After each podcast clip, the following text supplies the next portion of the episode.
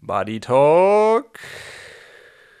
4. Juli 2023. Simon Ger aus Regensburg, ich aus Freiburg. Wir sind wieder back in der Base. Frankfurt-Wochenende liegt hinter uns. Darüber haben wir gesprochen. Wir haben aber nicht nur über das Rennen gesprochen, sondern wir hatten Daniela Bleimehl als Gast dabei. Und Daniela hat uns ein bisschen was zu ihrem leider nicht ganz so guten Ausgang erzählt. Ähm, unterkühlt musste sie nach ungefähr drei Stunden Renndauer das Rennen beendet. Ähm, wie es sich als Profiathlet anfühlt, äh, quasi so früh in dem Rennen schon akzeptieren zu müssen, dass der Körper nicht will, hat sie uns sehr ausführlich erzählt. Vorab hat Simon noch die aktuellen Rennergebnisse, eine Sprachnachricht von Fred Funk. Und bevor ich zu viel, zu viel verrate, würde ich sagen, gehen wir einfach in den Buddy Talk, weil heute hat Simon vorab nichts zu besprechen. Kein Presenter dieses Mal. Wir fangen direkt an. Oder Simon?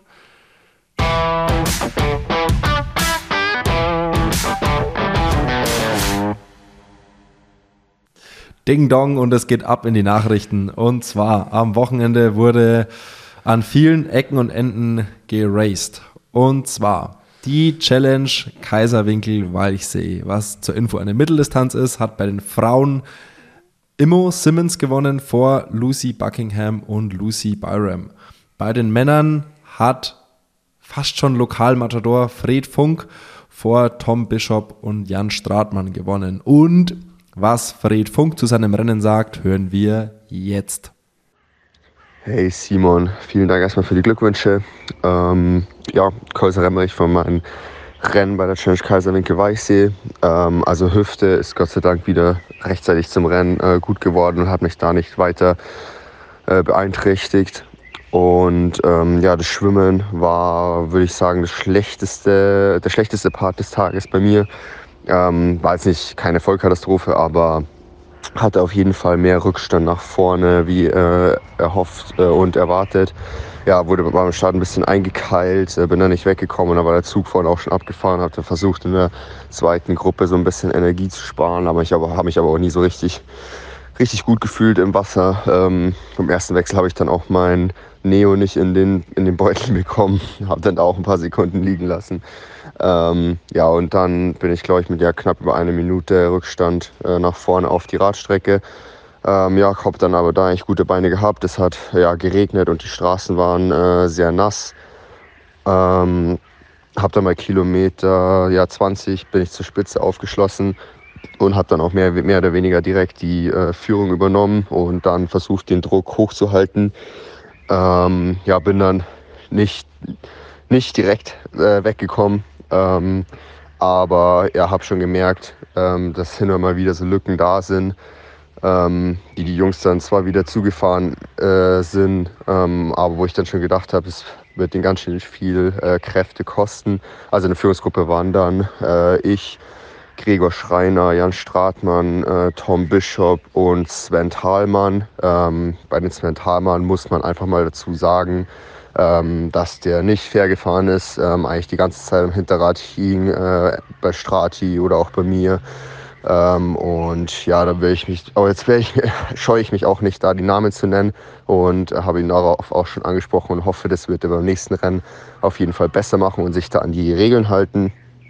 Ähm, ja, bei Kilometer 55 ähm, bin ich dann äh, weggekommen und äh, als ich das gesehen habe, habe ich dann natürlich auch noch mal ein bisschen einen Gang, einen Gang zugelegt und konnte in den letzten ja, 30 Kilometern meinen Vorsprung noch auf fast äh, 30 Minuten, äh, fast drei Minuten ausbauen. Ähm, und ja, war dann eigentlich zuversichtlich, dass es auch äh, auf jeden Fall schon für den Sieg lang wird, wenn nichts, wenn, falls ich nicht hochgehen sollte beim Laufen. Aber ja, es kann ja natürlich immer alles passieren. Äh, ich meine, Tom Bishop ist da noch bis auf eineinhalb Minuten rangelaufen, aber ich habe das beim Laufen schön von Anfang bis Ende eigentlich kontrollieren können, habe ich da auch ähm, sehr gut gefühlt. Ähm, aber trotzdem war es schon ein harter Tag. Also die Strecke ist auch einfach hart, die Bedingungen waren hart. Ähm, und ja, aber letztendlich mega happy und äh, erleichtert auch, dass es äh, mit dem Triple oder dem Hattrick äh, geklappt hat. Drittes Mal hintereinander Challenge Weichsee. Ähm, Tom Bishop war dann äh, Zweiter und Strati ähm, Dritter. Und ja, cooles Rennen und ähm, ja, freue mich schon dann auf den vierten Sieg. nee, Spaß. Äh, alles Gute. Ciao. Ansonsten hat der Großmeister mal wieder ein Finishline-Tape in der Hand gehabt. Jan Frodeno hat quasi so aus dem Training raus den Ironman 70.3 Andorra gewonnen vor Jonas Schomburg, also quasi äh, ja, sagt man deutscher Doppelsieg? Doppelsieg. Nee, ist ja kein Doppelsieg. Ja, komm, wir sagen Deutsch, deutscher Doppelsieg. Und äh, den Ironman Frankfurt hat Sarah True gewonnen vor Sky Mönch und Agnieszka Jerczyk. Ich hoffe, ich habe es richtig ausgesprochen. Die bestplatzierteste Deutsche war Laura Jansen auf Platz 4. Ansonsten gibt es in der Triathlon-Welt so ein, zwei kleine Neuigkeiten. Die PTO hat bekannt gegeben, dass es keinen Collins Cup geben wird dieses Jahr. Also die US Open und die Asian Open werden die beiden letzten PTO-Events für dieses Jahr sein und der geplante Collins Cup fällt flach. Und es hat sich im PTO World Ranking die letzten Wochen durch die großen Rennen einiges getan und um euch da so ein bisschen auf dem Laufen zu halten, lese ich einfach mal ganz trocken die Top 10 der Frauen sowie die Top 10 der Männer vor. Bei den Frauen Platz 1 Ashley Gentle, Platz 2 Anne Haug, 3 Lucy Charles Barclay, 4 Daniela Rief, 5 Paula Finlay, 6 Taylor Nipp, 7 Chelsea Sodaro, 8 Laura Philipp, 9 Emma Pellant Brownie, 10 Holly Lawrence. Brownie. Bei den Brownie. Was habe ich gesagt? Brownie. Emma Pellant, wie spricht man es aus? Brown? Brown? Brown? Brownie? Brown? Brownie? Also, ähm, Lassen wir Brownie stehen. Ist mit einem E hinten. Ich, wollte- ich lassen sorry, ich wollte, ich wollte dich nicht schon wieder verbessern wie letztes Mal. Nein, Ähm, nee, es ist tut okay. mir leid. Ich werde es dir verzeihen. Bei den Männern auf Platz 1 Christian Blumenfeld, 2 Gustav Iden, 3 Magnus Ditlev, 4 Sam Laidlow, 5 Max Newman, 6 Sam Long, 7 Ben Kanut, 8 Patrick Lange, 9 Daniel Beckegaard, 10 Leon Chevalier. Das war's von den Nachrichten. Jetzt sagst du mir noch ganz kurz, wie es dir geht, Nils, und dann äh, springen wir auch schon zu Dani, würde ich sagen. Äh, ja, danke der Nachfrage, Simon. Mir geht's super gut. Ich bin quasi direkt von der von der äh, Afterparty in Rot äh, zum Fuschel am See gefahren. Beim Jacki, Hotel Jakob, äh, wo wir uns ja auch im Januar schon gesehen haben. Und hab da bis gestern Urlaub gemacht. Sprich, von Dienstag bis Sonntag habe ich ein bisschen das gute Essen genossen, die Seele baumeln lassen und ja, das ein fast einen Gipfel be- bestiegen, ähm, ein bisschen schwimmen gewesen und ja, ansonsten ist nicht viel passiert. Ähm, ja, was soll ich noch sagen? Achso, also, also, so, es war Urlaub der Champions, weil Sebi Kienle war zufällig zur gleichen Zeit am gleichen Ort. Sprich, wir haben uns äh, nach Rot äh, direkt wiedergesehen. Ähm, ja, was dazu geführt hat, dass wir uns natürlich auch ein bisschen mehr Zeit hatten, mal auszutauschen oder uns mal auszutauschen. Ähm, ja, das war es eigentlich. Ansonsten ist wirklich nicht viel passiert. Äh, ich musste natürlich auch das ganze Rotwochenende ähm, erstmal sacken lassen. Also es hat sich ja dann doch ja, nach diesen fünf extrem intensiven Tagen einfach so mal angenehm angefühlt, ähm, ja, so ein bisschen in die, ich würde jetzt sagen, fast Stille oder zumindest so, ähm, ja, in ein Surrounding zu kommen, was nicht ganz so aufgeladen ist. Ähm, das war einfach super angenehm und äh, ich glaube, die Tage habe ich auch gebraucht und jetzt heißt es, mal schauen, was die zweite Saisonhälfte noch für mich übrig hat, ähm, was für ein Rennen es sich noch lohnt anzugehen. Aber, aber stopp. Ich, aber ich habe zwei Fragen. Einmal hat Magnus Ditlev, äh, musste der auch dieses Biertischrennen machen? Ach so, ja, ähm, das äh, weiß ich auch gar nicht, wieso. Es war auch so ein bisschen, hat sich zum Problem, glaube ich, entwickelt. Äh, sonst war es ja immer so Helferfest und dann äh, wurde schon so halb abgebaut und ähm, die, die wussten, dass nach dem Abbauen es noch weiter gibt, geht, also wie so ein Easter Egg, dann ging ja das Biertischrennen los. Äh, jetzt war es so gewesen, dass es im Stadion am Abend noch so ein Helferfest-Video gab. Also wo äh, ich glaube, man den Helfern gedankt hat. Ich muss zu meiner Schande sagen, ich, hab, ich war da nicht im Stadion, sondern ich war noch weiter in einem Zelt. Dementsprechend hat sich das alles so verlaufen und dann hat sich die Masse direkt schon auf den Weg in die Kulturfabrik gemacht. Äh, ja, und da standen wir dann erstmal an am Bierstand. Dementsprechend, äh, nee, äh, Magnus Dietlev hat kein Tischrennen gemacht, ist aber noch mit kompletter, äh, kompletten Sponsoren-T-Shirt abends auf, äh, auf die Pirsch gegangen. Hat das bunt getrieben, der Junge? Äh, äh, ich würde mal so sagen, ich habe ihn da nicht mehr ganz so lang da gesehen. Ich habe ihn jetzt auch nicht beobachtet, aber dadurch, dass er ja dann doch ein Kopf größer ist wie alle anderen, ähm, kann er sich ja da schwer verstecken und ich glaube, der hat die Tür nicht du. Hast, du, hast, du, hast, du, hast ihn, du hast ihn nicht mehr gesehen, weil du nicht mehr gerade ausgucken konntest. Nee, gar nicht mehr. Ich war, ich, war ich eigentlich noch überraschend kontrolliert. Ähm, nee, irgendwie, ich muss sagen, so dieses letzte bisschen Ekstasis hat so ein bisschen gefehlt ähm, auf der Party. Dementsprechend äh, hat man dann ja selber auch so, so ein, so, ein, so ein Riegel drin, der dann auch sagt, okay, heute reichen drei Picantos und eine, ein helles. So, und jetzt hast du gerade eben von der zweiten Saisonhälfte gesprochen. Jetzt äh, haben wir dich alle oder du wurdest mit Pauken und Trompeten in den Ruhestand geschickt als letztes großes Rennen und und und. Und jetzt sprichst du von der zweiten Saisonhälfte.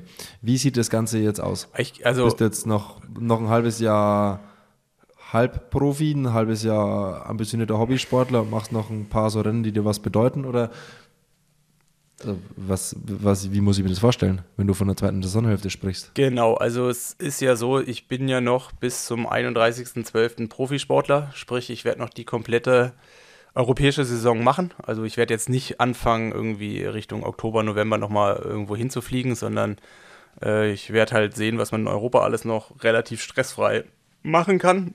Ähm, ja, ein bisschen schade ist, es gibt eigentlich kein Rennen, was ich unbedingt nochmal machen will.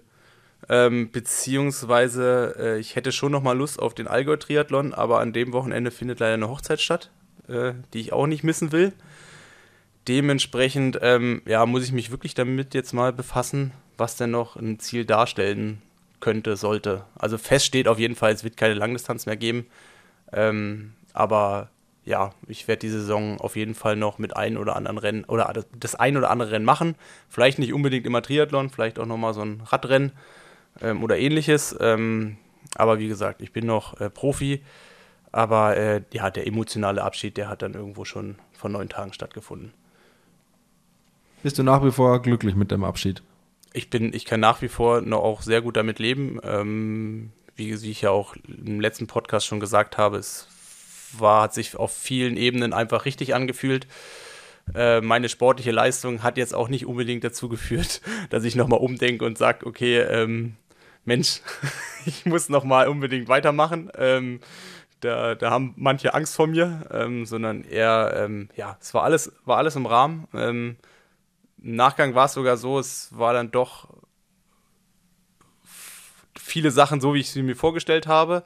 Aber wenn die dann so eintreffen, fühlen sie sich ja doch irgendwie nochmal anders an. Aber dadurch, dass jetzt keine krasse Überraschung dabei gewesen ist, ähm, ist es alles gut und ich habe nach wie vor auch ein super gutes Gefühl. Und ähm, ja, aber nichtsdestotrotz, ich meine, äh, dieser Alltag, der bestimmt mich so lange oder bestimmt mich jetzt schon so lang, dass ich jetzt nicht einfach sagen kann, okay, jetzt hier sieben Tage später, bumm, ähm, ich höre auf zu trainieren, weil das macht mir dann doch auch irgendwie noch Spaß. Und ich mache jetzt, äh, weiß ich, ich probiere mich irgendwo zu bewerben und fange jetzt direkt irgendwo im Job an, sondern ich brauche dann jetzt schon noch mal zwei, drei Monate, wo ich sage, ähm, ich lasse es jetzt so langsam ausklingen, ähm, mache nochmal das ein, zwei, ein, zwei Rennen, ähm, und bereite mich so langsam auf den Lebens nächsten Lebensabschnitt vor. Jan, wie sieht dein Alltag jetzt so als, was sagt man, du bist kein Vorschulkind, sondern ein Vorruhestand-Profi. Ähm, hast du noch einen Trainingsplan? Hast du jetzt noch eine Trainerin ab jetzt? Oder ähm, ist der. Du bist ganz schön eilig. Ja, wie sieht es aus? Also A bin ich ja immer der Student kurz vorm Abschluss, der jetzt nervös ist, dass das Leben jetzt beginnt. Weil ähm, am 1. Juli hat meine Bearbeitungszeit für meine Bachelorarbeit angefangen. Sprich, äh, ich habe jetzt noch drei Monate Zeit. Ähm, ja, Trainerin, das sind alles so Fragen, die, weiß ich nicht, die haben wir bisher bewusst so offen gelassen. Äh, Laura und ich werden jetzt nur noch mal miteinander kommunizieren die Tage. Also dadurch, dass ich jetzt wirklich im Urlaub war, habe ich jetzt auch mir da wenig Gedanken machen wollen. Ähm, genau, und dann tauschen wir uns aus. Ich will es jetzt mal nicht ausschließen, aber ich will es jetzt auch genauso nicht ausschließen wollen, dass ich dann vielleicht fortan die nächsten drei Monate auch äh, mir selber den Train irgendwie mich selber halt trainiere, den Trainingsplan schreibe, damit es halt auch einfach mehr in dem Rahmen zu Hause passt. Also ähm, das ist halt auch so. Ähm, wir, wir, haben ja auch später im Gespräch mit Dani, habe ich es ja auch schon gesagt, ähm, ja, äh, seit heute äh, wird zu Hause keine Rücksicht mehr auf mich genommen. Also ich werde für alle Dienste im Alltag, im Haushalt, die so einen anfallen, äh, werde ich äh, ohne Kompromisse eingespannt. Und äh, jetzt muss ich zusehen, dass ich alles irgendwie unter einen, Rahmen, unter einen Hut bekomme. Und gibst du, Sarah, deine Frau, diesen Tag äh, sehnlichst herbeigesehnt? Ja, also ich hätte es auch nicht gedacht, aber nach, äh, oh, jetzt will ich nichts Falsches sagen, 15 äh, Jahren Beziehung äh, ich habe sie selten so glücklich erlebt. Ach, das ist ja schön, Nils. Das ist doch ein gutes Schlusswort für uns beide. Und komm, dann schalten wir mal nach. Wo schalten wir hin? Nach Darmstadt, glaube ich, oder? Speckgürtel von Darmstadt. Ich glaube, Darmstadt gar nicht so direkt. Ich glaube, oh, ich will auch nicht wir, start, wir schalten in den Dunstkreis, Dunstkreis ins, Frankfurt. Äh, Dunkel Darmstadt. wir, wir, schalten zu Dani Bleimehl. Dani hat uns einen kleinen, äh, ja, einen kleinen Einblick äh, gegeben, wie es ihr jetzt aktuell geht, nach dem doch etwas unerwarteten Ende gestern. Und äh, ja, wir haben eine gute Stunde gequatscht. Viel Spaß damit und. Darf ich dich noch einmal korrigieren, Simon? Korrigiere mich. Großen Einblick. Keinen kleinen Einblick, großen Einblick. Dani hat uns einen großen Einblick gegeben. Klugscheißer. Muss ich jetzt die Klappe machen? Hier. Mir, mir geht's gut, Dani. Und dir? Ja. Laufen wir schon, oder? ähm, ja, mir ging es schon mal besser. Ja, aber körperlich ist alles okay und das andere kriege ich auch wieder gerade gebogen. Aber was, was macht die Gemütslage gerade so? Oh ja, ähm, also heute Nacht und heute Morgen war es echt ganz schön, war ich ganz schön einfach traurig irgendwie und habe mal eigentlich nur geheult. Aber das glaube ich auch gut. Seitdem geht es mir eigentlich schon ein bisschen, bisschen besser.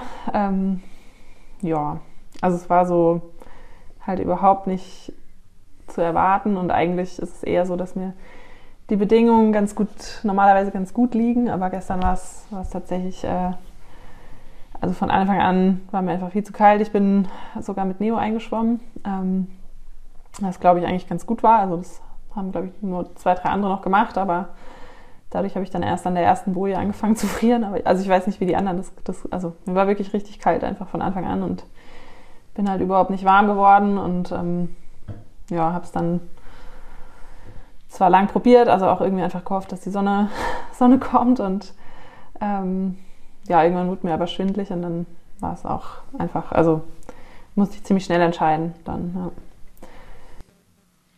Aber gab es irgendwelche Anzeichen, so auch schon am Tag davor, in den Tagen davor, dann nimm uns vielleicht mal so kurz mit in die allerletzten Vorbereitungen und auch deine Gemütslage so vor dem Rennen. Du hast auf Instagram geschrieben, du hattest dich selten so gut vorbereitet gefühlt und deswegen war es ja wahrscheinlich auch so unerwartet.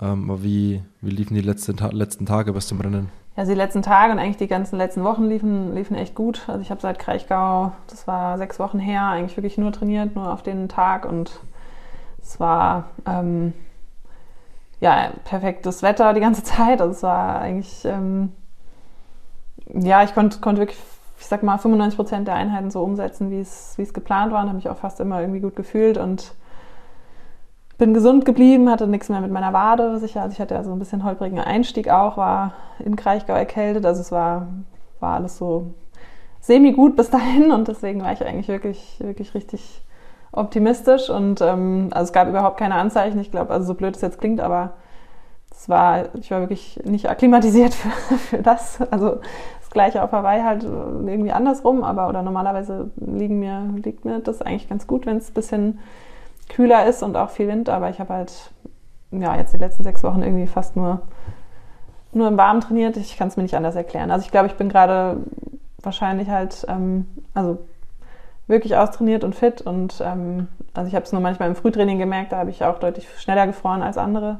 Also ich glaube, da hat ja jeder einfach so sein, also ich habe ja auf jeden Fall genug Substanz, so ist es nicht, aber ich glaube, jeder hat so sein irgendwie Optimalgewicht oder wo halt dann vielleicht vom Körperfett her halt nicht mehr so viel Luft, also Spielraum ist und vielleicht bin ich da gerade und habe es einfach wirklich nicht, ähm, nicht hingekriegt. Ich habe dann gestern versucht, einfach mehr zu essen, aber auch das kam irgendwie gar nicht, gar nicht richtig an. Also ich musste viel mehr Energie aufwenden, ähm, die Minimalwerte zu fahren, die ich irgendwie fahren wollte. Und ja, habe es dann irgendwie, also was mich noch so ein bisschen positiv äh, die ganze Zeit ähm, hat denken lassen, war, dass ich trotzdem, also ich hatte natürlich einen ganz anderen Rennplan, aber eigentlich, obwohl ich so schlecht fahre, in Anführungsstrichen, trotzdem eigentlich kaum Zeit verloren habe nach vorne, ähm, also auf die Gruppe. Und weiß ja selber, wie es ist, in der Gruppe zu fahren. Es ist halt anders und ähm, ja, deswegen habe ich schon die ganze Zeit einfach gehofft, wenn mir warm ist, dass dann die Beine aufgehen und ich irgendwie meine Stärke ist eigentlich immer so in der zweiten Hälfte, dass das dann noch kommt und dann war halt von jetzt auf gleich irgendwann der,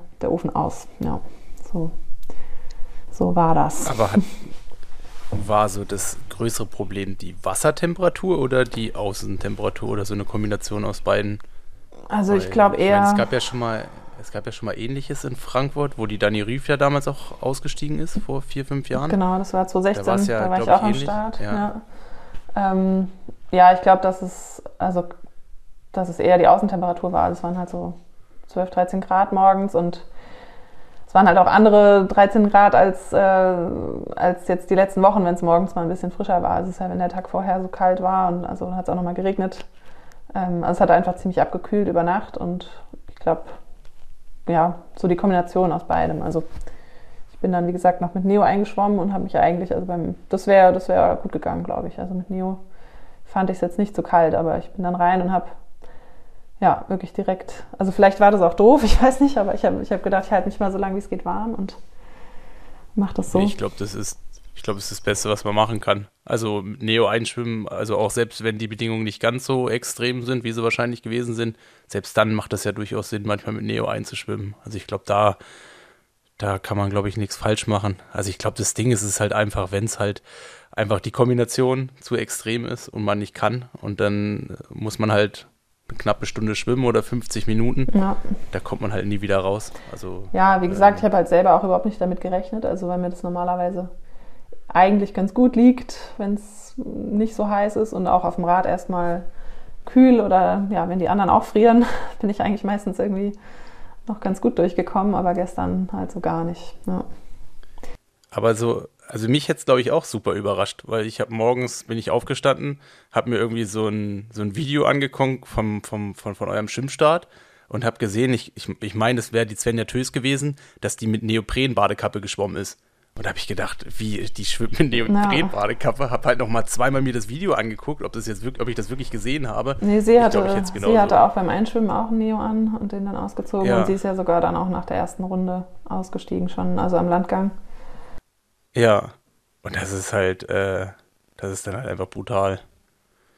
Naja, aber du bist ja auch mehr, mehr, oder weniger alleine geschwommen, oder was ist da so in dem Kopf drin? Ich finde so, wenn Kälte kommt, das geht so krass auf die Moral, dass ich da, ja. also ich finde so, äh, Hitze ist einfacher mit umzugehen wie mit Kälte. Ja, komischerweise gestern wirklich. Also ich hatte, ich hatte eine Gruppe, zwar nicht die, die ich wollte, aber alleine war ich zum Glück nicht.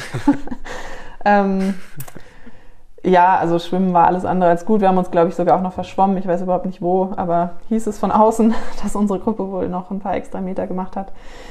Ähm, also da war ich tatsächlich noch relativ positiv. Also selbst als ich dann den Abstand nach vorne gehört habe, war ich noch irgendwie ganz, ganz positiv. Also wo ich so das erste Mal gemerkt habe, ui, irgendwas, irgendwas ist nicht so gut, war beim Hochlaufen vom, also vom See hoch. Da ist ja, muss man ja gleich so diesen Anstieg da hatte ich schon so richtig bleierne Beine und dann, als ich ähm, ja, mit, mit Sarah Svensk bin ich aufs Rad und das war eigentlich so, ja, eine ganz gute Orientierung, weil sie auch sehr stark fährt. Also sie ist dann auch die stärkste Radzeit ähm, gefahren und das hatte ich also mir auch vorgenommen, wenn wir irgendwie zusammen sind, dann nehme ich das mal am Anfang als Orientierung und vielleicht kann ich dann am Ende wegfahren. Das war eigentlich so e-, eher meine Idee. Ähm, ja, und dann habe ich schon gemerkt am Anfang, also die ersten zehn Kilometer flach rein, dass ich überhaupt nicht ähm, das fahren kann, was ich, ja, wie gesagt, was ich eigentlich als Minimalziel ähm, mir gesetzt hatte. Und wenn man da dann schon merkt, ich muss so viel mehr investieren dafür und es ist,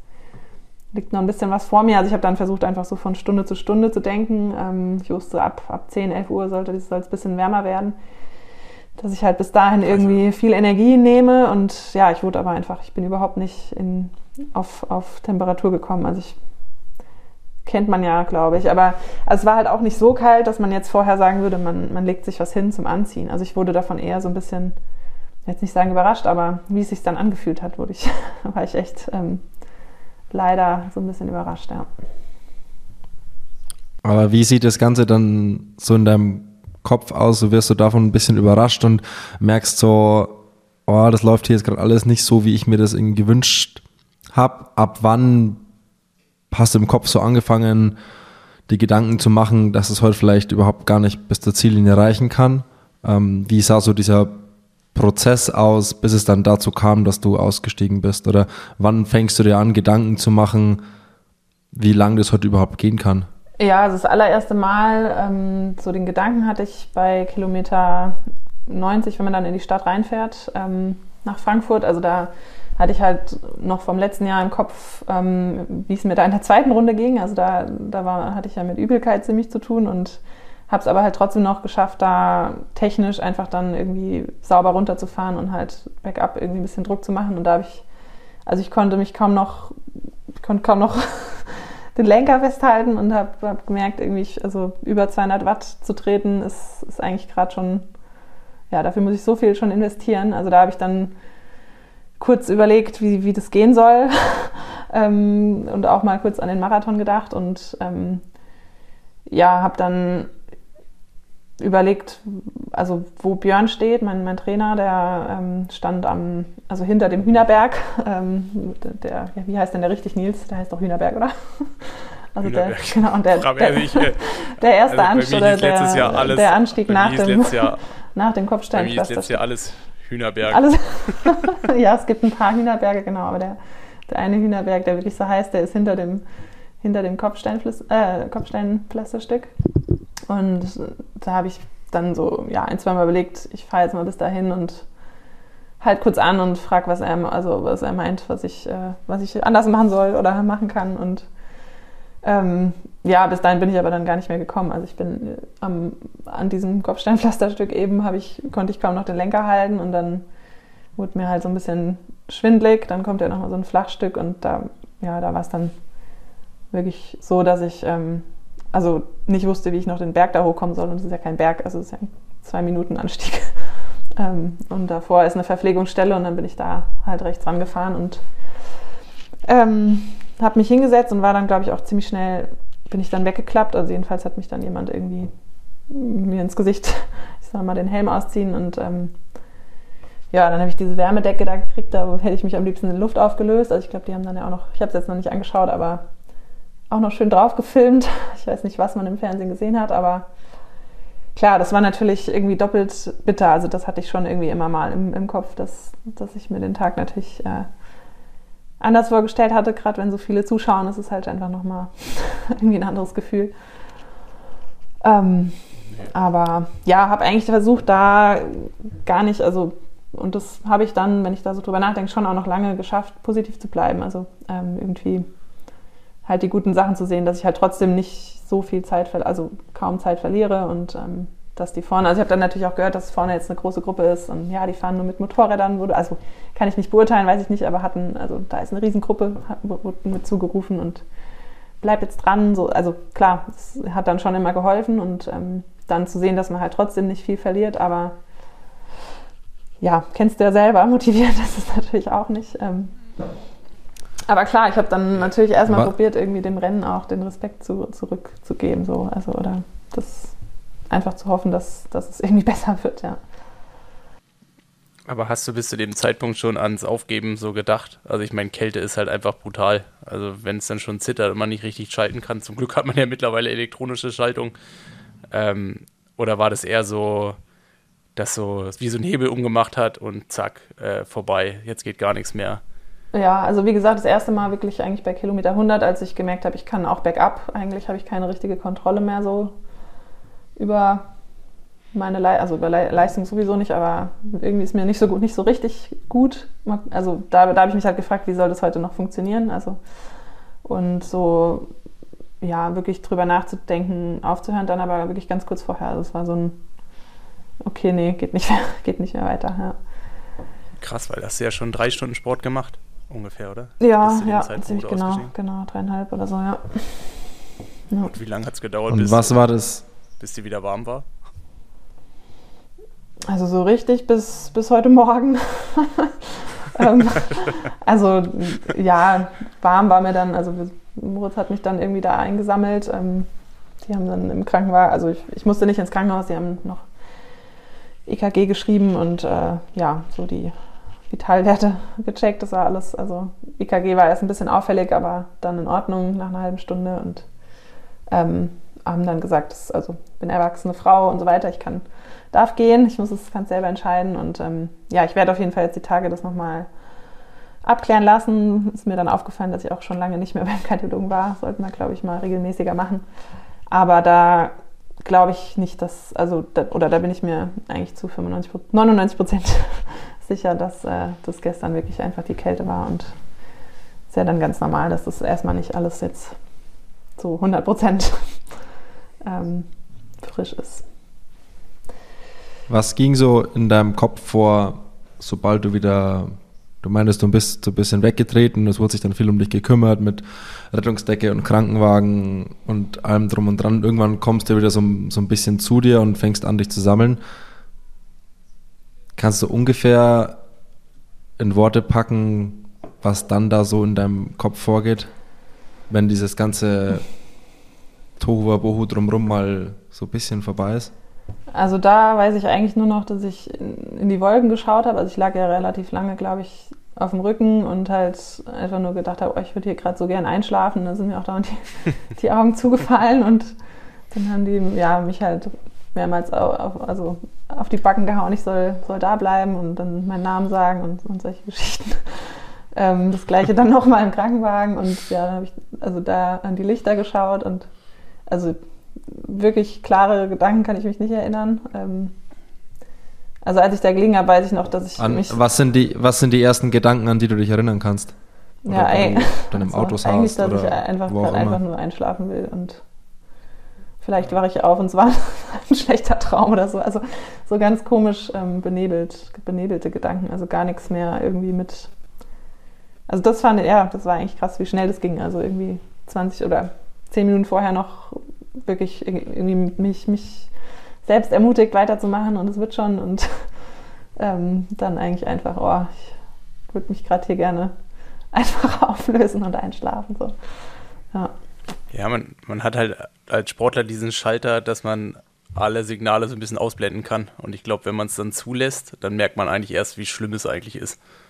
Und wenn man vorher halt wirklich noch in diesem Race-Modus drin ist, dann äh, ja, dann lässt man das in dem Sinne ja auch nicht zu. Und wenn man da halt dann rauskommt oder raus, oder in deinem Fall, du musstest ja dann, äh, ich glaube, dann macht der Körper halt dann wirklich das, was er eigentlich schon vielleicht schon vorher mal hätte machen können, na, sollen, na. dürfen.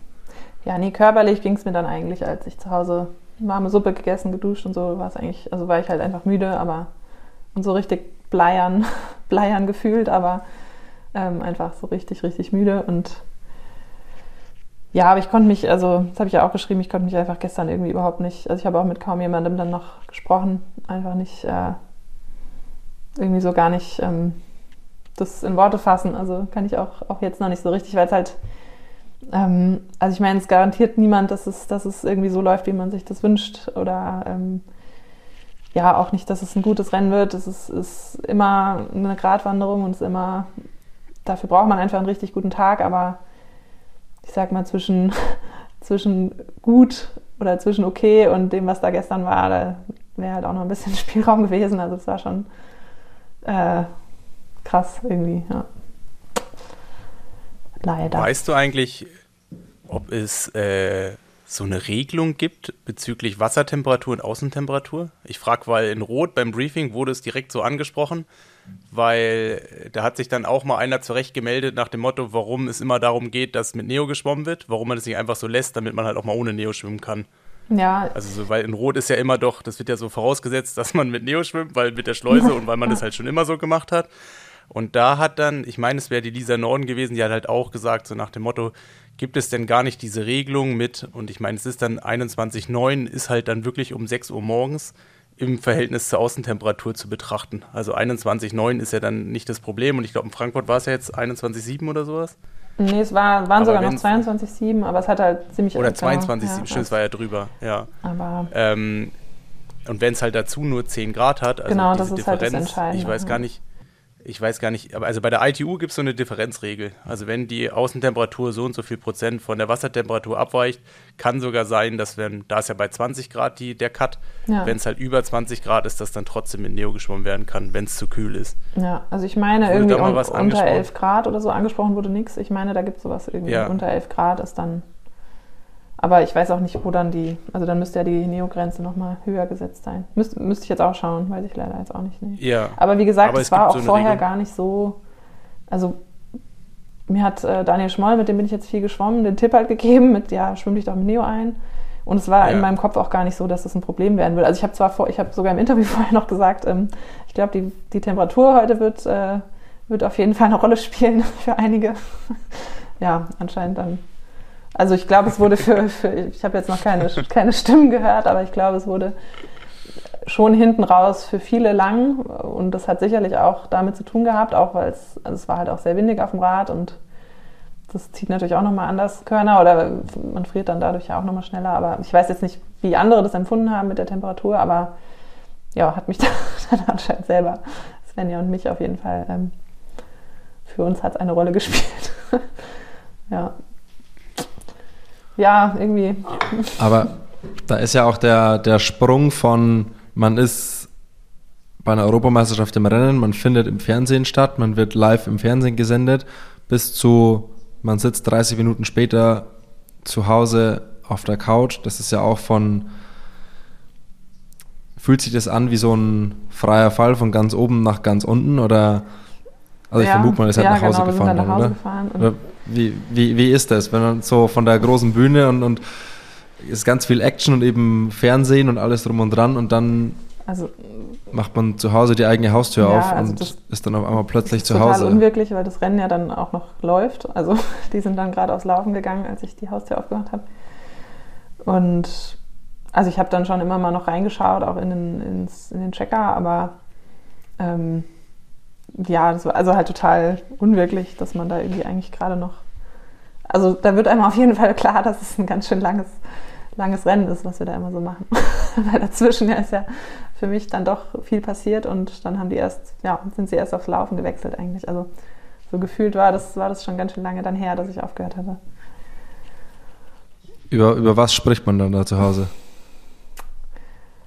Ähm, über was haben wir gesprochen? Ähm, über Kirschkuchen. nee, wir, wir hatten dann, ähm, Björn kam dann noch und äh, ähm, ja, meine Schwiegereltern waren noch da, die hatten auf die Kleine aufgepasst und wollten eigentlich ja gerade los nach Frankfurt fahren mit ihr. Ähm, gut, wir haben einmal kurz durchgesprochen, ob ich irgendwo, ob wir irgendwie ja, Fehler gemacht haben. Also klar, haben das, haben das kurz besprochen, aber jetzt gar nicht so lange. Also wir haben uns jetzt auch nicht vor den Fernseher gesetzt und das Rennen fertig geschaut. Also ähm, wie gesagt, ich habe kurz rein, immer mal reingeschaut, weil es mich natürlich schon interessiert hat, aber ähm, über was haben wir gesprochen? Ich, ja, auch das ist irgendwie so ein bisschen, auch ein bisschen benebelt. Ja, so ein bisschen darüber, was, wie es jetzt weitergeht. Also ganz kurz mal überlegt, gibt es noch irgendwie eine sinnvolle Langdistanz, die man jetzt noch ähm, einfach nächste oder übernächste Woche stattdessen, ähm, also so habe ich das 2019, da bin ich ja auch in, in Frankfurt ausgestiegen, weil ich, also da habe ich tatsächlich auch einige Male dran gedacht im Rennen ähm, und da ging es mir aber halt erst in der zweiten Runde so, wie jetzt in der ersten. Den Gedanken hatte ich auch ein paar Mal. ähm, und ähm, da war halt eine Woche später dann, dann rot und da habe ich, äh, hat Felix mich auf dem Rückweg nach Hause angerufen und gesagt, äh, gefragt oder gesagt, wenn du, wenn du Lust hast, kommst du nach Rot. Und dann habe ich das halt zwei Tage später entschieden und das war, war natürlich super. Also da, da hatte ich in der Woche vorher ähm, Magen-Darm-Durchfall und war einfach komplett leer an dem Tag, aber die Form war ja nicht weg und die konnte ich halt eine Woche später noch nutzen. Und sowas wäre natürlich jetzt optimal, wenn man irgendwie einfach drei Tage später nochmal die Chance hätte, ähm, weil ich bin wirklich fit, aber konnte es halt nicht zeigen.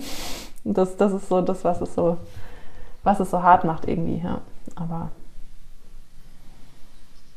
Du hast gesagt, du hast viel geweint, weil du enttäuscht bist. Ist es eher so ein, so ein Wütendsein, weil es dir nicht vergönnt wurde, gestern das zu zeigen, was du kannst? Oder ist es so ein Gefühl von eigenem Versagen? Oder bist du auf dich selbst sauer oder darauf sauer, dass es dir quasi von irgendwem nicht vergönnt wurde und du einen schlechten Tag erwischt hast? Ähm also suchst du, die, suchst du die Schuld so ein bisschen bei dir selbst oder kannst du so sehen, dass es dir nicht vergönnt wurde?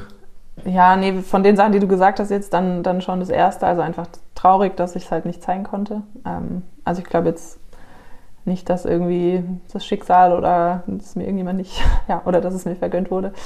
Aber ich glaube tatsächlich, dass ich es nicht in der Hand hatte, also ähm, gestern zumindest. Also ich hätte, wenn ich ein langes Arme, lange Armtrikot angezogen hätte, vielleicht hätte es dann. Aber wie gesagt, das, das war vorher, also es waren ja keine keine 7 Grad, wo man das halt macht. Oder ähm, also ich habe noch zu Moritz gesagt, soll ich mir solche Schuh, äh, Überziehschuhe dran machen? Nee, so kalt ist es ja nicht, brauche ich nicht. Also, aber ich ziehe mal, die, so zieh mal die Socken schon auf dem Rad an, die ich normalerweise erst beim Laufen an, angezogen hätte. Ähm, dann ist wenigstens ein bisschen warm. Und ja, also so kalt war, so kalt war es nicht. Und das könnte ich mir vorwerfen, ja. Das ist halt, dass man das vielleicht anders hätte einschätzen können und Andererseits, es hat sich niemand was angezogen. Also vielleicht werde ich auch morgen noch krank und habe irgendwas drin, was, was das dann irgendwie erklärt, aber dass ich vielleicht auch irgendeinen Infekt, Infekt hatte, der, der seit gestern da ist. Aber ja, ich fühle mich jetzt heute auch nicht krank, also ich fühle mich halt einfach matschig.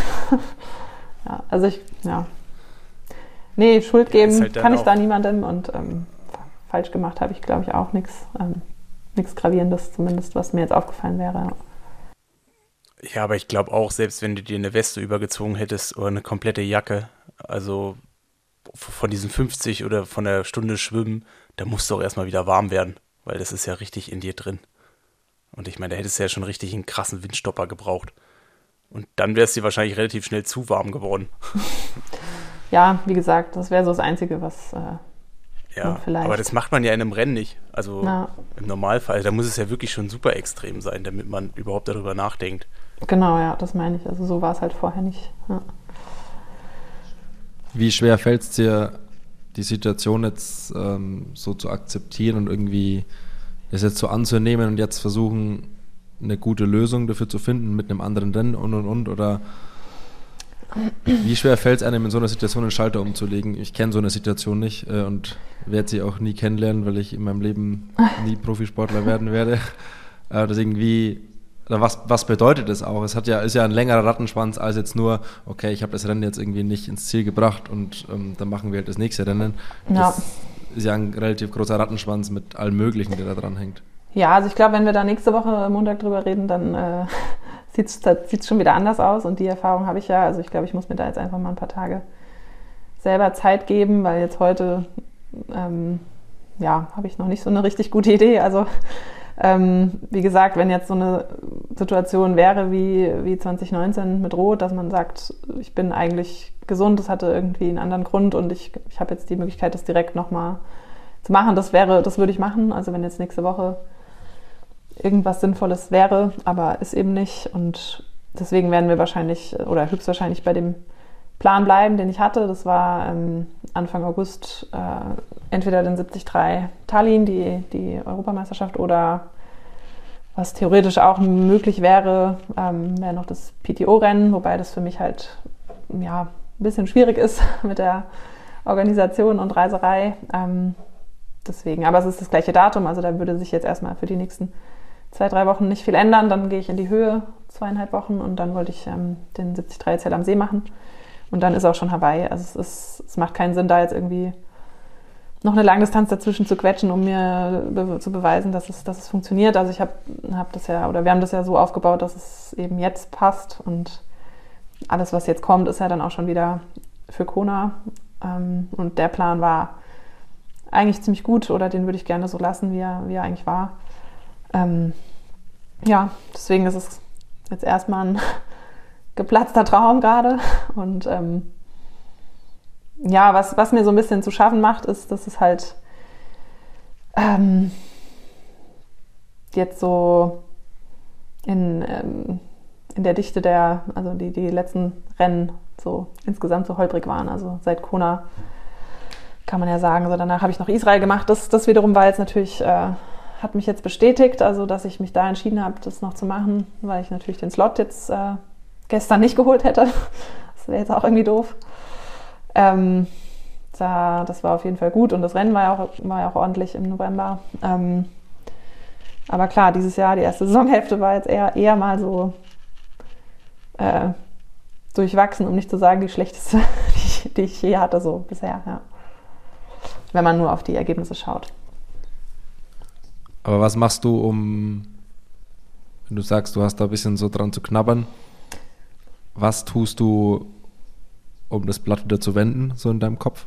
Weil es ist ja nicht so, also du weißt ja, dass du das, dass du das kannst. Also es ist ja nicht so, dass du weißt, okay, du, du denkst über deine Möglichkeiten, sondern du weißt ja, dass du die Möglichkeiten, Möglichkeiten hast und du ähm, hast es ja auch oft genug bewiesen. Und es lief halt jetzt mal ein paar Rennen eher dann so, so semi-gut für dich, wie du es gesagt hast. Was machst du, um dieses Blatt in deinem Kopf wieder wieder so hinzubiegen, dass es irgendwie positiver ist. Ja, ich glaube, vor ein paar Jahren hätte ich mir wirklich dann direkt Rennen gesucht, also auch wenn es ähm, kleinere Rennen sind oder wenn es irgendwie viel Aufwand bedeutet, um halt dieses negative Wettkampferlebnis schnell aus dem Kopf zu kriegen und mir selber ja. zu beweisen, dass ich es halt im, im, Rennen kann. Das ist halt jetzt nicht mehr ganz so einfach im Moment mit den ganzen, also mit dem Rattenschwanz, wie du es eben genannt hast. Also ich muss halt ähm, zu Hause das ja auch irgendwie organisieren und ich kann jetzt nicht einfach nächste Woche mal eine Woche weg, um irgendwo hinzufliegen und irgendein Rennen zu machen. Ähm, und ja, deswegen also darüber hatten wir gestern ein bisschen, bisschen gesprochen. Das macht einfach keinen Sinn, den, den Plan jetzt über den Haufen zu, Haufen zu werfen. Also Tallinn oder PTO-Rennen wären jetzt noch fünf Wochen und ich glaube halt, also was ich schon auch in der Vorbereitung jetzt für Frankfurt öfter gesagt habe, wenn, wenn das dann rum ist, dann brauche ich auch mal ein paar Tage ähm, Luft. Und ich glaube, das ist ganz wichtig, dass man sich die halt jetzt trotzdem nimmt. Also auch wenn oder vielleicht gerade deshalb, also dass man halt einfach trotzdem mal ein bisschen Luft dran lässt und ähm, dann halt wieder weitermacht. Also und ja, das hat sich sicherlich ein bisschen verändert zu, zu früher, wenn, wenn da irgendwie mal, also da hatte ich das halt einfach nicht so in der, in der Dichte, dass ich so viele schlechte Rennen hintereinander hatte oder Rennausgänge. Ähm, aber da habe ich halt, wie gesagt, immer am liebsten so schnell wie möglich dann dieses negative Gefühl wieder weg, äh, wegbekommen. Und ähm, ja, wie du sagst, ich, also ich weiß ja, ähm, es ist eher so ja, es ist halt, kennt Nils, glaube ich, auch. Also das Gefühl. Nein. Nein. Also,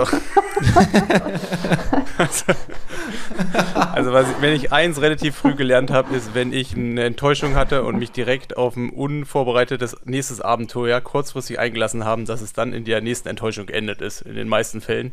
Dementsprechend habe ich irgendwann angefangen, also schon Pläne zu überwerfen, aber eigentlich habe ich probiert, weitestgehend äh, sowas halt nicht zu machen. Also ja.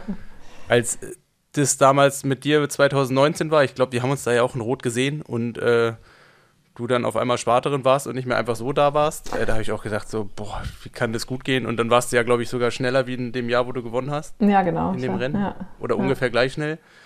Ähm, und halt Platz 3, das war dann schon krass. Ähm, ich wüsste halt, ich würde das halt nicht hinbekommen. Ähm, aber ich meine, das Gute ist ja jetzt auch, ich meine, wenn du das einfach jetzt mal mit letztem Jahr projizierst oder vergleichst, ähm, da hat alles gut geklappt bis Frankfurt, du hast alles gewonnen und Kona war halt nicht gut. Und schlussendlich äh, heißt das halt eins jetzt, ne? Also so, das ist halt dann doch das Rennen, was mal noch wichtiger ist. Und vielleicht ist das jetzt auch äh, ja, der Wegbereiter. Also, dass man da dann halt irgendwie nochmal aggressiver reingeht und nochmal, was heißt aggressiver oder noch mehr, ja, im Kopf vielleicht frischer und man ist dann halt vielleicht nicht so satt, wie wenn man vorher zwei Continental Championship gewinnt, wie du halt letztes Jahr. Mhm. Also, vielleicht ist es ja jetzt nichts Verkehrtes. Also, ich meine, klar, niemand gönnt dir das und es wäre natürlich schön gewesen, wenn es anders ausgegangen wäre. Aber ähm, es hilft ja jetzt auch nichts. Und äh, ja. ich glaube, die Vorzeichen für Kona, die sind ja jetzt unbedingt nicht schlechter. Und wenn das halt gut läuft, dann vergisst man ja auch relativ viel von dem anderen. Und ob man zwischendurch noch irgendeine kleine Challenge oder irgendein 70-3 gewinnt, das äh, ist am Ende des Jahres ja dann auch nicht unbedingt äh, kriegsentscheidend. Ja, wahrscheinlich. Und es ist natürlich auch immer die eigene Sicht und die Sicht von außen. Also, ähm, was man, glaube ich, auch. Also, ich glaube, wenn man es selber schafft, damit gut umzugehen, dann können ja so viele Leute sagen, wie sie wollen. Ah, da kommt ja auch nichts mehr. Also, es ist ja immer schnell so, wenn, wenn irgendwie mal eine Saison nicht so gut läuft, dann wird man ja auch ganz schön schnell abgeschrieben. Und ähm, also damit meine ich jetzt gar nicht, dass ich das schon oft erfahren habe, sondern nein, dich, dich meine ich damit sowieso nicht. aber ähm, ja, aber da, da wollte ich auch gerne noch was zu sagen, aber nicht in diesem Zusammenhang. ähm, ähm, nee, aber es ist ja, ist ja ich finde es schon schade, also wenn man so erfolgreich war, okay, nehmen wir dich als Beispiel ähm, und dann einfach einem nicht mehr so richtig, ja, was zugetraut wird. Also, direkt, also das geht immer sehr schnell, finde ich. Und ähm, wenn man aber selber das halt schafft, da auf sich halt zu vertrauen und dann, ja, kann man das Blatt ja auch wirklich schnell nochmal wenden. Also, und wenn es ein paar Monate braucht, aber weil es vielleicht jetzt gerade kein, kein großes Rennen gibt, wo man es äh, zeigen könnte. Aber ähm, das ist ja schon sehr schnelllebig und ich glaube, das ist halt so das, was jetzt, äh, wo es jetzt für mich drauf ankommt, das irgendwie für mich gut, damit gut umzugehen. Ja. Aber machst du das größtenteils mit dir selbst aus oder gibt es Leute, mit denen du da, natürlich sprichst du zu Hause, vermute ich mal drüber, aber gibt es sonst auch Leute, mit denen du da einfach viel drüber sprichst oder kämpfst du da eher als Einzelkämpferin damit? nee, da habe ich tatsächlich einige, äh, ein paar Vertraute, mit denen ich da sehr gut sprechen kann, ja. Ähm, ja.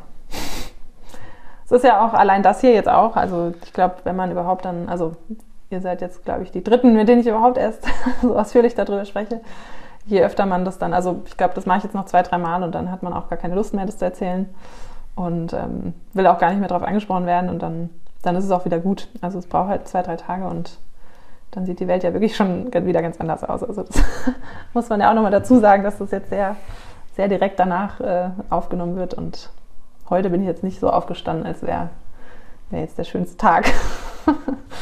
Ja, also dazu muss man vielleicht sagen, wir hatten ja eigentlich geplant, mit dir sowieso aufzunehmen heute, also losgelöst von dem Ausgang. Also wir hatten ja schon vor dem Rennen Kontakt und äh, wir waren uns natürlich auch unsicher, ob wir dich jetzt noch mal auf dich zurückkommen können. Ähm, aber nichtsdestotrotz wollten wir es halt trotzdem machen und haben dich deswegen halt auch gefragt und umso cooler, dass du äh, jetzt quasi auch mit uns mit als erstes darüber sprichst und quasi auch wenn es mal nicht so gut läuft, ähm, ja, dass du nach außen trägst. Und ich glaube, das ist schon mal schon mal Kudos und Heads up, danke, wie man danke. so schön sagt. äh, ja, du machst dass, das, hast das, das ja auch, machst. hast das ja auch gut gemacht, immer. Mit Simon. Ja, Vielleicht hat dir das ja auch geholfen. ja, also mir hat vieles geholfen. Ich glaube auch, wenn man so, ähm, ja, es ist, ist, immer alles so eine Frage der Perspektive. Also, ähm, ich meine, okay, bei dir ist vielleicht nicht, weil du hattest ja immer Kinder. Mhm. also, da, hat sich ja, da hat sich jetzt vielleicht in den, nächsten, in den letzten zehn Jahren nur äh, die, die Anzahl geändert. ähm, aber klar, ich bin halt auch mit Mitte 20 komplett anders umgegangen mit Erfolg und Misserfolg, wie jetzt mit irgendwie, äh, ja, Anfang, Mitte 30, Ende 30. ähm, ja, also ich glaube, es ist dann halt auch wirklich so ein Prozess und das ist ja äh, umso krasser bei dir halt äh, irgendwie zu bewerten, dass man halt genau weiß und ich meine, ich weiß das jetzt auch, ähm, wenn du halt nicht nur immer der Mittelpunkt bist und über den es alles geht und Sport ist halt das, worüber man sich definiert, sondern man muss halt noch Verantwortung für Kinder übernehmen und halt so diese ganze Organisation dahinter. Also ich meine, ich bin in der glücklichen Position, dass äh, ja, dass ich sage jetzt mal, gerade in den ersten zwei, drei Jahren ist die, ist die Mutter ja dann nochmal eine ganz andere Bezugsperson zum Kind wie der Vater. Und als Vater kann man sich ja dann auch ab und an mal ähm, rausschleichen, sagen wir es mal so.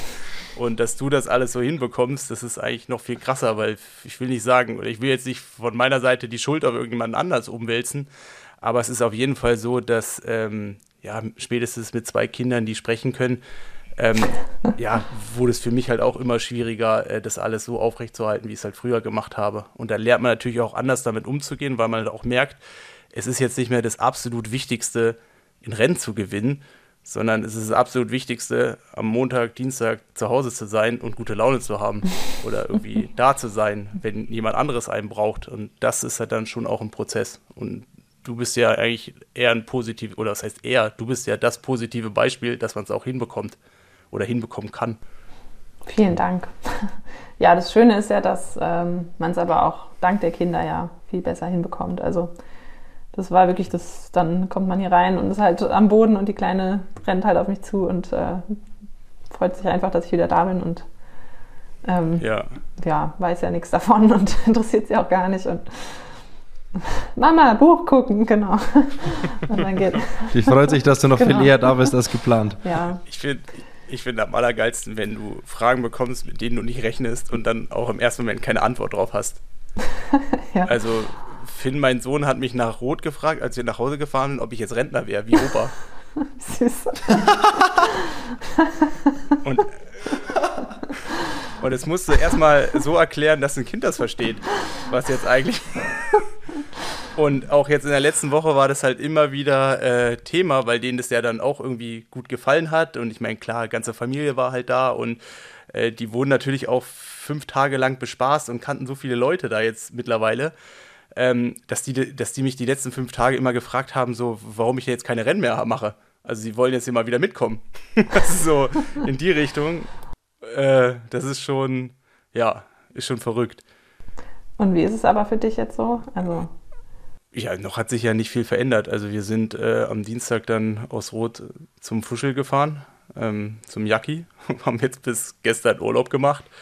Und ähm, heute beginnt ja dann irgendwo wieder das äh, weniger strukturierte Training und ich bin ja noch bis zum 31.12. irgendwie Profisportler. Dementsprechend ähm, wird es ja noch ein, zwei Rennen geben.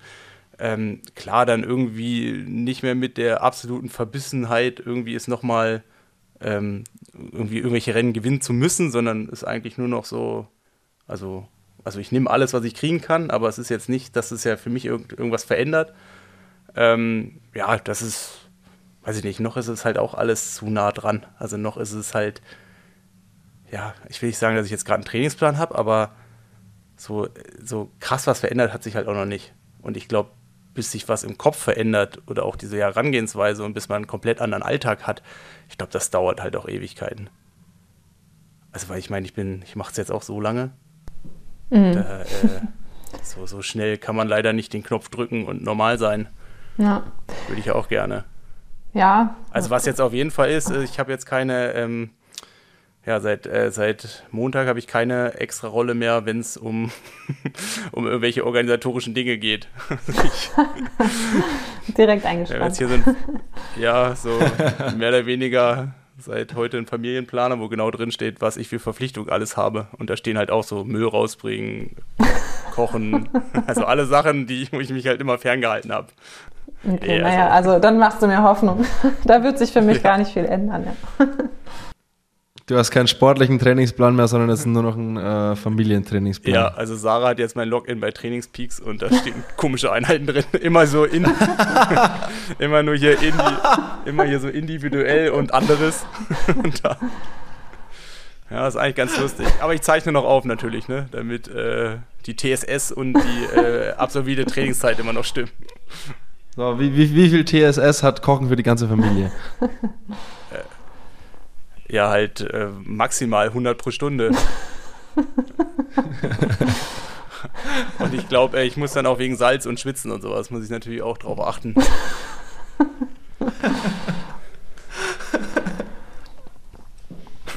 Naja. So. Ja, aber Dani, ähm, machen wir mal einen harten Cut. harten Cut. ähm, Wie positiv hast du das ganze Frankfurt-Rennen als reines Frauenrennen ähm, erlebt? Also jetzt, ich meine, ich, mhm. ich muss zu meiner Schande sagen, ich habe natürlich morgens nur Live-Ticker gesehen und ich habe Bewegbild angeguckt und ähm, ich habe dich gesehen. Aber halt zu dem Take war ungünstigen. Also auch zu vorher, du hast ja gesagt, nee, man hat eigentlich nicht zu viel von dir gezeigt. Also es war halt alles noch, ich glaube, mit, mit, mit dem Abstand. Also man hat jetzt nichts Nahes von dir gesehen, sondern es wurde so gefühlt von der anderen Straßenseite gefilmt. Man hat halt nur gesehen, was halt gerade losge, was da gerade passiert ist. So ungefähr, wenn man halt weiß, was da so, was da so abgeht in einem.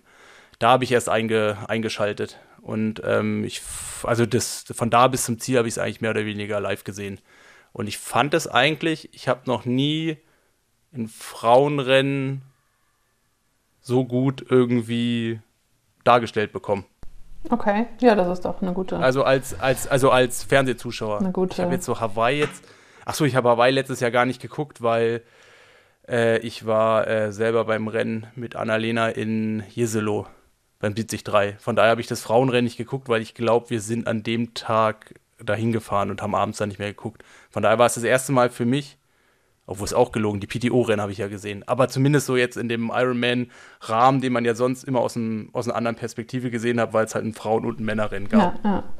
ja, gut, das ist ja schon mal eine gute, ein gutes Feedback. Also Übertragung ist ja das eine. Wenn, wenn die gut war, ist das ja schon mal wichtig für den Sport, glaube ich, oder für den Frauensport. Ähm, vor Ort fand ich es tatsächlich ein bisschen anders. Also es war viel, viel weniger los am Start ähm, und auch, also auf, auf dem Rad, ähm, die ganzen Hotspots, die waren, da war fast gar nichts los. Ähm, ja, ich weiß jetzt nicht, ob es vielleicht auch ein bisschen am Wetter lag oder ähm, einfach, dass halt früh morgens noch keiner da war, aber das war letztes Jahr deutlich mehr. Ähm, und ja, sonst habe ich ja nicht viel mitbekommen, leider. Also ich hab, äh, hatte mit, mit Wenke noch kurz gesprochen, die meinte, dass auf der Laufstrecke auch deutlich weniger war. Ähm, sonst. Also ich meine so auch PK, das Ganze drumherum. Da war auch weniger, aber das war, würde ich mal sagen, also schon alle wichtigen Medien da, aber halt mit, mit kleinerer Besetzung. Was aber ja vielleicht auch, wenn, wenn halt die Hälfte der Profis, also waren ja dann keine keine Herren da. Also vielleicht kann man es damit erklären, aber es waren zumindest also die gleichen Vertreter, Medien, Medien da. Ja. Ähm, aber es war schon weniger, also es war schon kleiner. Und am Tag vorher, das lag aber, glaube ich, auch so ein bisschen an der, äh, die hatten irgendwie Probleme mit der Tribüne. Also die war, war noch nicht fertig, als da das äh, Briefing stattfinden sollte für die Altersklassenathleten. Also das war letztes Jahr schon oder in den letzten Jahren auf jeden Fall ein bisschen, ähm, habe ich das ein bisschen anders in Erinnerung die Expo ist ja immer schon, oder was heißt immer, aber die ist in den letzten zwei, drei Jahren ja schon auch deutlich geschrumpft. Oder auch was da so los ist. Ähm ja, und es ist halt auch einfach total blöd, da hinzukommen. Also aus sei denn, man hat einen E-Scooter gefühlt in der Stadt. ja, sonst, das stimmt. Aber genau, das weiß ich jetzt nicht, ob das daran lag, dass es halt ein reines. Ja. Aber so Motorräder. Also ich habe jetzt im Nachgang, habe ich mich mal informiert, äh, ja, weil wir waren ja im Urlaub, deswegen habe ich vorher da kaum was mitbekommen und ich habe jetzt auch nur gelesen, irgendwie 30 Kampfrichter-Motorräder plus die Live-Coverage-Motorräder. Haben wir davon was mitbekommen? Also was irgendwie mhm. auch 10, 15 Motorräder weniger als im letzten Jahr bedeutet? Ja, genau. Es gab auch vorher eine E-Mail, also dass halt keine, ähm, oder eigentlich nur die offiziellen und die ähm, Fernsehübertragungsmotorräder da sind. Also das war jetzt eben auch nur das, was ich, also bei mir war meistens äh, ein oder zwei Motorräder halt aber hinter mir, also hinter mir so schräg, schräg versetzt. Ähm, ja, weil sie halt, glaube ich, gedacht haben, ich, ich fahre nach vorne und mache das ein bisschen interessanter, als ich es gemacht habe. Ähm, da war der Plan halt anders. Und ähm, ja, halt als, als Lokalmatadorin dann. Und ähm, vorne weiß ich es nicht, aber das, was ich gesehen habe oder ja, was mir auch zwei, drei eben zugerufen haben, dass, wobei das vielleicht auch einfach, um mich aufzumuntern, ähm, war, wenn, wenn dir jemand zuruft, vorne haben die alle Motorräder und du fährst trotzdem nicht langsamer so. Also das soll einen dann, glaube ich, in dem Moment auch irgendwie aufbauen. Also und heißt ja auch nicht, dass da jetzt unfair gefahren wurde oder so. Aber ich, ich glaube, es war dann halt am Ende eine große Gruppe mit fünf, sechs Motorrädern, aber das kann ich jetzt gar nicht so. Also da wisst ihr wahrscheinlich mehr als ich jetzt. Ich habe es noch nicht angeschaut. Boah, ich könnte es jetzt auch gar nicht eigentlich sagen. Also du siehst es ja immer nur aus der Perspektive von dem Motorrad und du siehst ja eigentlich gar nicht, wie viele Motorräder da irgendwie noch hinten dran sind und wie gefilmt wird. Ich weiß nicht, von daher ist es total schwer und ich will ja jetzt auch nichts irgendwie ja, nee, aber das, Falsches sagen. genau. Es hat jetzt erstmal, es hat jetzt erstmal nicht anders gewirkt, wie es halt immer gewesen ist.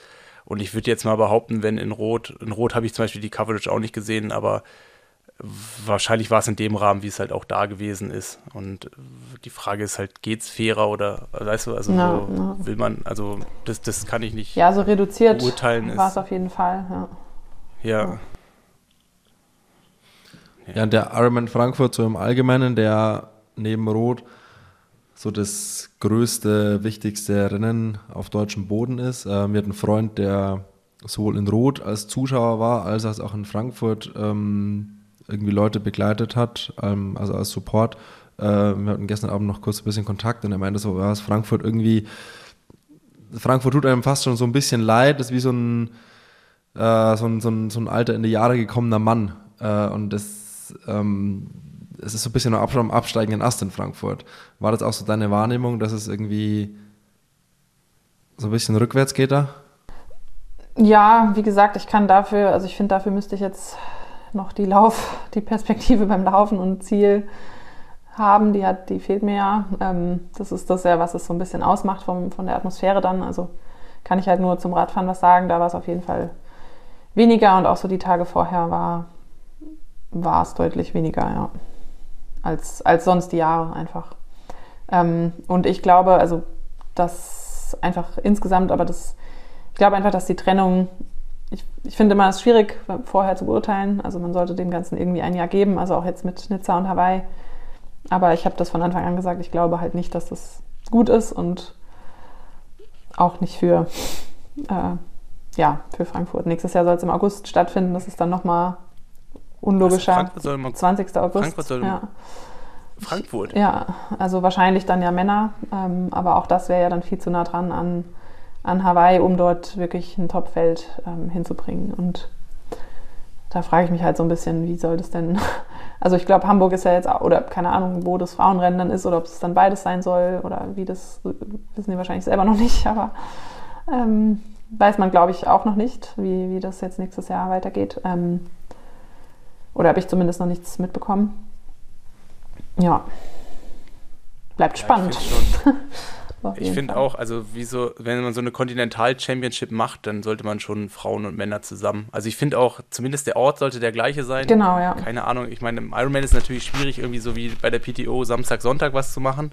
Das wäre natürlich das Optimale, aber das funktioniert natürlich organisatorisch überhaupt gar nicht.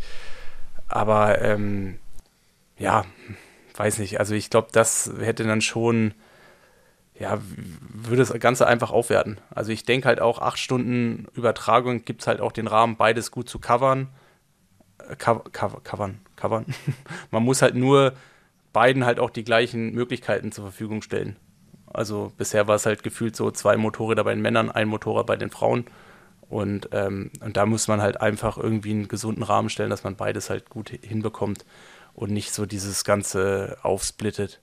Und ich denke halt auch, man kann ja von mir jetzt nur alle zwei Jahre nach Hawaii und dann auch zwischendurch Nizza oder wohin auch immer.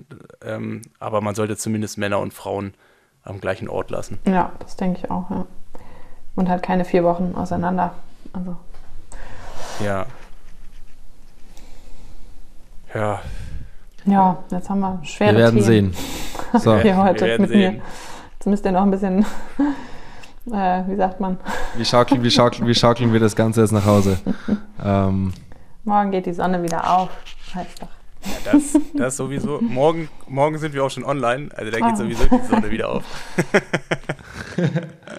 ja, also ich habe ich hab alles, äh, ich habe mir alles erfragt, was ich äh, irgendwie wissen ähm, wollte. Nils, hast du noch was, äh, was dich, Nee, was dich ähm, bedrückt? Also ich hatte eigentlich nur eine Frage, die hat aber Dani eigentlich schon selber von sich aus beantwortet und das war, wie häufig sie eigentlich drüber nachgedacht hat, dass Rot nicht eine Woche später ist. das hat sie von sich aus schon erzählt. Das war meine komplette Vorbereitung, nachdem ich heute den ganzen Vormittag drüber nachgedacht habe.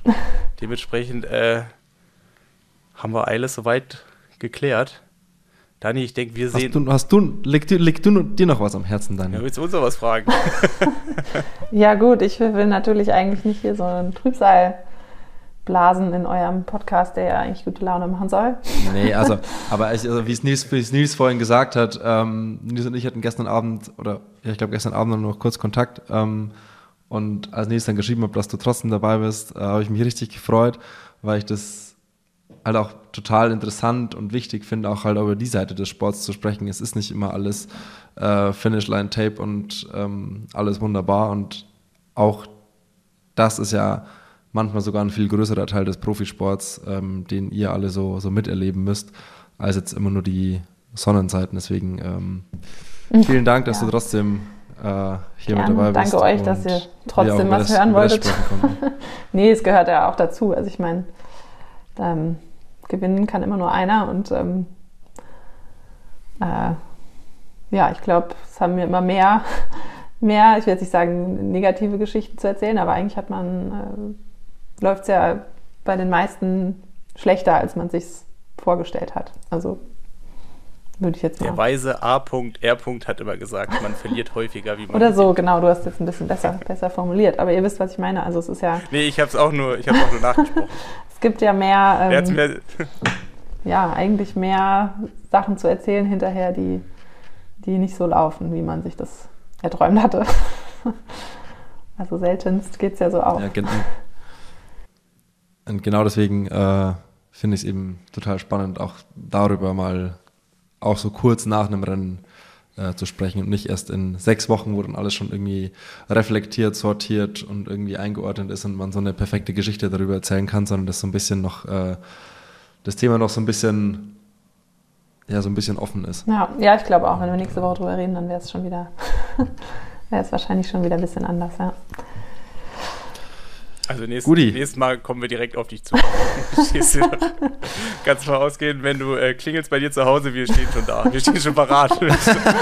Okay, dann, gestern hätte ich keinen geraden Satz, äh, also noch weniger gerade Sätze als, als heute formuliert. Ja, Punkt. So, komm, lass uns das mal, lass uns einen Haken dran machen. Dani, danke, danke für deine euch. Zeit und äh, gute Erholung und ähm, ja, gutes Sammeln, neue Pläne schmieden und dann, äh, wie du es gesagt hast, morgen geht die Sonne wieder auf. klar. Vielen Dank. Mach's gut. Tschüssi. Bis dann. Ciao. Ciao.